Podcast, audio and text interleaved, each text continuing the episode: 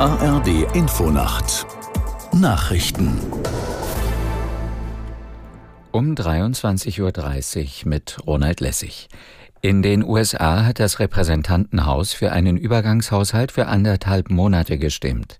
Die Demokraten unterstützten dabei einen Gesetzentwurf der Republikaner, der keine Ukraine-Hilfe enthält. Nun muss der Senat abstimmen. Dort haben die Demokraten von Präsident Biden die Mehrheit. Die Laufzeit des aktuellen US-Haushalts endet morgen früh unserer Zeit. Sollte es bis dahin keine abschließende Einigung geben, droht der Stillstand der Bundesbehörden, ein sogenannter Shutdown. CDU-Chef Merz hat seine Aussagen über Zahnarztbehandlungen für abgelehnte Asylbewerber verteidigt.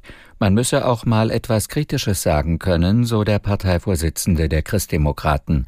Aus der Nachrichtenredaktion Martin Seiler. Die Republik müsse nicht in Schnappatmung verfallen, wenn man auf drohende Überforderung hinweise, sagte Merz auf einem Landesparteitag der sachsen-anhaltischen CDU in Magdeburg. Auch der frühere Bundespräsident Gauck habe kürzlich vor einem drohenden Kontrollverlust in der Migrationspolitik gewarnt. An Kanzler Scholz richtete er das Angebot, spätestens nach den Wahlen in Bayern und Hessen am nächsten Wochenende gemeinsam eine Lösung in der Migrationsfrage zu suchen.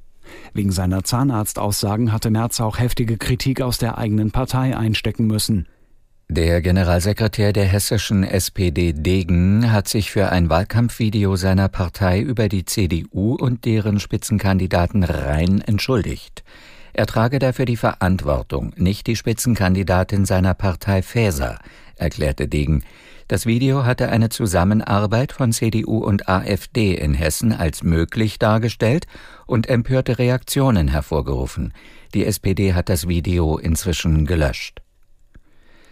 Nach Aserbaidschans Militäroffensive in Bergkarabach ist ein Großteil der Armenier aus der Kaukasusregion geflohen.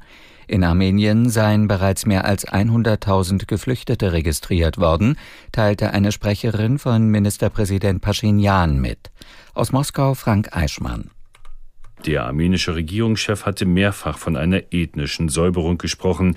Dem hatte das aserbaidschanische Außenministerium widersprochen. Niemand werde zur Flucht gezwungen. Die Rechte der Armenier würden respektiert, ihre Sicherheit garantiert. Die Regierung des international nicht anerkannten Bergkarabachs hatte am Donnerstag die Selbstauflösung bekannt gegeben. Nach der Verhaftung des früheren Regierungschefs von Bergkarabach, Vardanyan, bestätigte die aserbaidschanische Generalstaatsanwaltschaft heute auch die Festnahme des früheren Außenministers des Gebietes, Babayan. Das Wetter in Deutschland. In der Nacht meist trocken, zur Nordsee hin einzelne Schauer, Tiefstwerte 15 Grad auf Amrum und bis 4 Grad im Westerzgebirge. Am Tage meist heiter, an den Küsten Regen, 17 Grad an der Mecklenburger Bucht und bis 27 Grad in Breisach am Rhein. Die weiteren Aussichten am Montag sonnig, im Norden bewölkt, bis 30 Grad. Das waren die Nachrichten.